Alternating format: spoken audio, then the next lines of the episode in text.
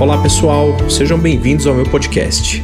Sou o Dr. Wagner Hernandes, obstetra especialista em gravidez e parto de risco, e vou ajudar você a ter uma gravidez mais tranquila e saudável através de conteúdos semanais atualizados de altíssima qualidade. Fala pessoal, tudo bem?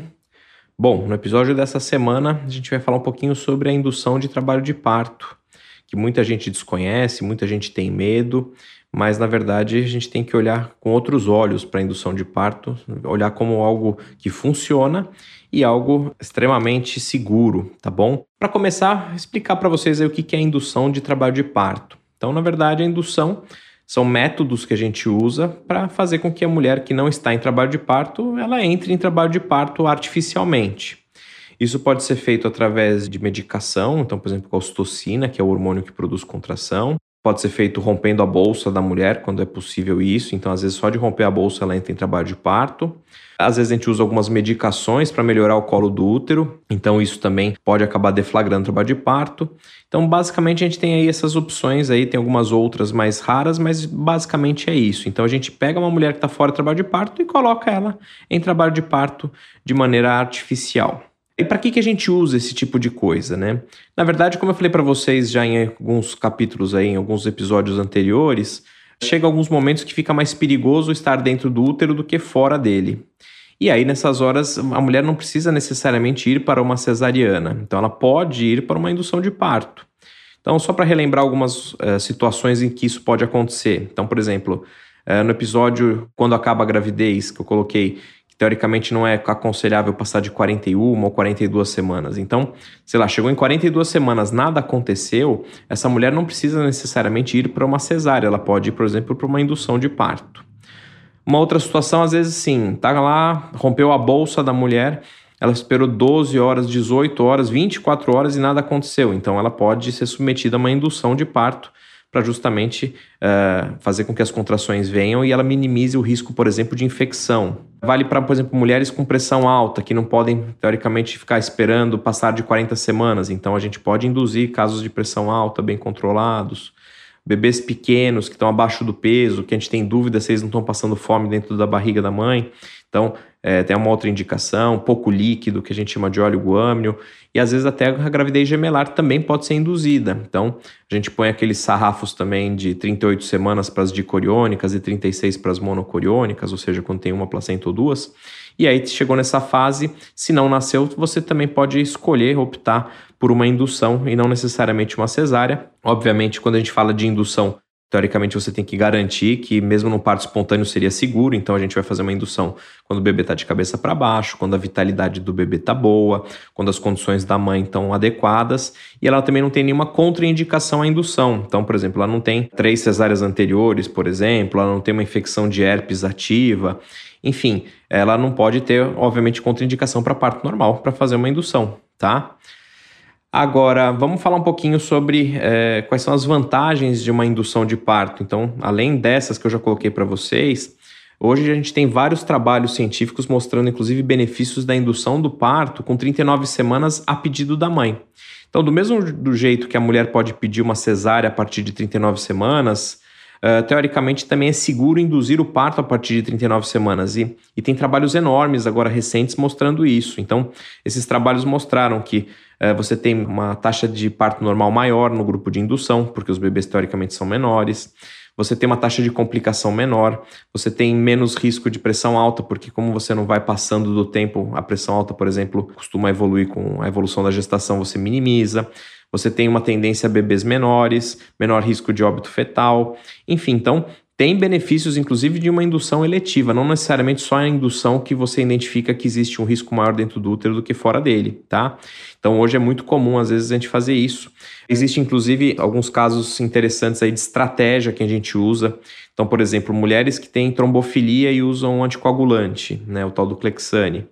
Então, teoricamente, para ela não entrar em trabalho de parto com o Clexane, que impossibilitaria ela de tomar anestesia até 12 horas depois da injeção, teoricamente a gente pode suspender ali naquele momento, induzir o parto para garantir que nasça naquele intervalo. Outra situação que a gente induz por estratégia, por exemplo, tem pacientes que às vezes moram no interior, moram longe dos centros de referência, então a gente pode induzir o parto para que ela esteja dentro dessa próximo, né, esteja dentro da instituição.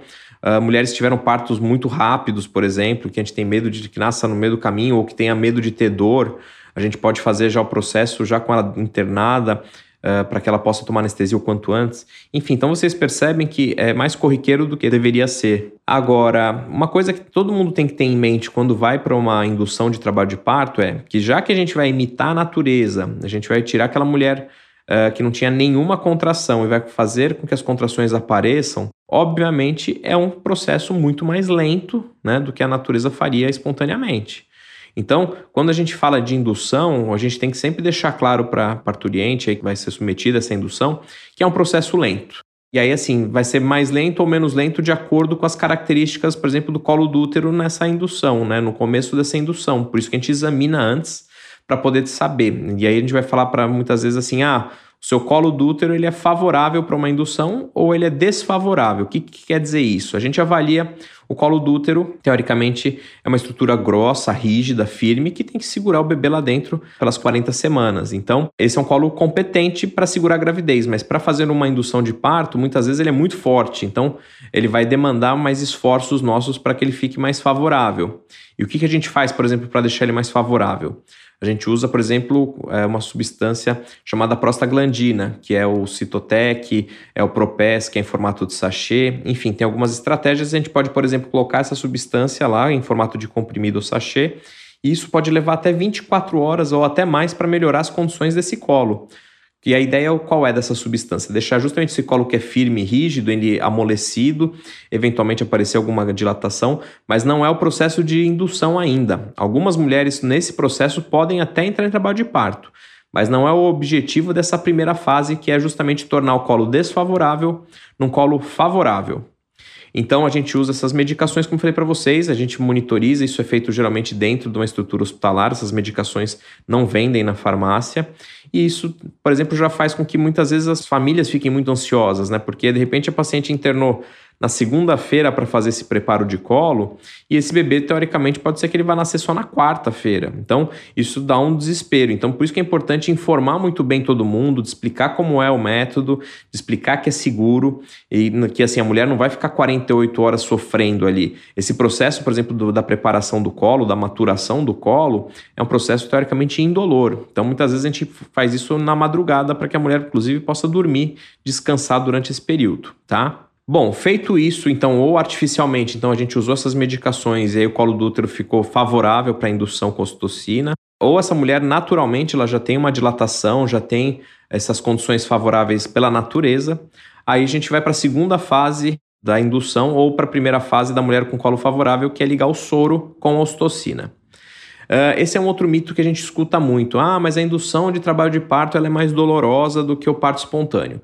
Isso é mentira, tá bom? Isso não é verdade. Obviamente, se você usar a ocitocina de maneira adequada, ou seja, é, imitar o que a natureza faria, então a gente vai colocar lá 3 a 4 contrações a cada 10 minutos, essas contrações elas não têm por que serem mais dolorosas do que as contrações espontâneas. Agora, se eu pegar essa medicação e usar uma dose absurdamente alta, que não é o que a gente precisaria, sem dúvida isso vai doer. Mas então, assim, a dor da ocitocina só é maior quando ela é feita mal de uma maneira inadequada, tá bom? Se ela for feita de uma maneira adequada, teoricamente vai doer da mesma maneira. E aí, então, a gente vai para esse processo. Então, a paciente, ela vai, por exemplo, então, ela não teve que fazer esse preparo, ela vai internar com colo do útero já com uma dilatação de, sei lá, 3, 4 centímetros. O colo dela não é grosso, ele já é mais fino. E aí, o que vai acontecer é que no hospital podem ou romper a bolsa dela, né? Ou eventualmente ligar a ocitocina ou fazer as duas coisas simultaneamente. As duas coisas simultâneas acabam tendo até uma resposta melhor. Mas geralmente a gente começa com uma coisa de cada vez, né? A gente geralmente não tem essa pressa de fazer tudo rápido. E aí a gente também tem que conversar com essa mulher e com esse casal para entender uh, se está de acordo com o processo, de qual maneira talvez fosse gostaria que fizesse. Uh, enfim, então é uma coisa que a gente pode aí uh, traçar algumas estratégias distintas. E aí, a gente então começa o soro para promover então as tais das contrações de 3 a cada 3, 4 contrações a cada 10 minutos. E aí, a partir daí, o processo a gente vai aumentando o soro para a gente atingir essas contrações. Então, uh, tem mulheres que respondem rápido e tem mulheres que vão demorar para atingir essas contrações adequadas, como se fosse a natureza. Então, também mais um motivo para a gente falar que esse processo pode ser mais lento. Então, num trabalho recente, justamente que comparou mulheres induzidas com 39 semanas com mulheres que esperaram parto espontâneo, a média de tempo a mais no grupo de indução foi de 6 horas a mais, tá bom? Então, tenham isso em mente, tá? Uh, outra coisa que a gente escuta muito na, de algumas mulheres assim: ah, mas indução não funciona. Eu tive várias amigas que foram para indução e não aconteceu nada. Quando o profissional faz a indução de maneira adequada, geralmente a resposta é boa. Eu ouço muita indução aí que falaram de pacientes que foram submetidas à indução que não foram realmente induzidas. É, a sensação até de terem sido enganadas de certa maneira. Não basta você só ligar o soro e manter uma dose ali e deixar a mulher 12, 24 horas sem fazer mais nada. Isso não é induzir. Induzir é subir o soro, promover as contrações adequadas. Se mesmo com as contrações adequadas a coisa não flui, muitas vezes a gente vai poder fazer romper a bolsa dessa mulher. Aí depois que rompe a bolsa, se não funcionar, a gente pode fazer anestesia para ver se melhora as condições. Enfim, você vê como tem várias etapas aí a, serem cumpridas e a maior parte das vezes eu não vejo essas etapas sendo executadas não. Infelizmente eu vejo muitas histórias de mulheres que foram ligadas no soro com uma dose mantida, meio que numa situação só para fingir que foi feito alguma coisa que realmente não foi feito algo uh, por elas de maneira adequada.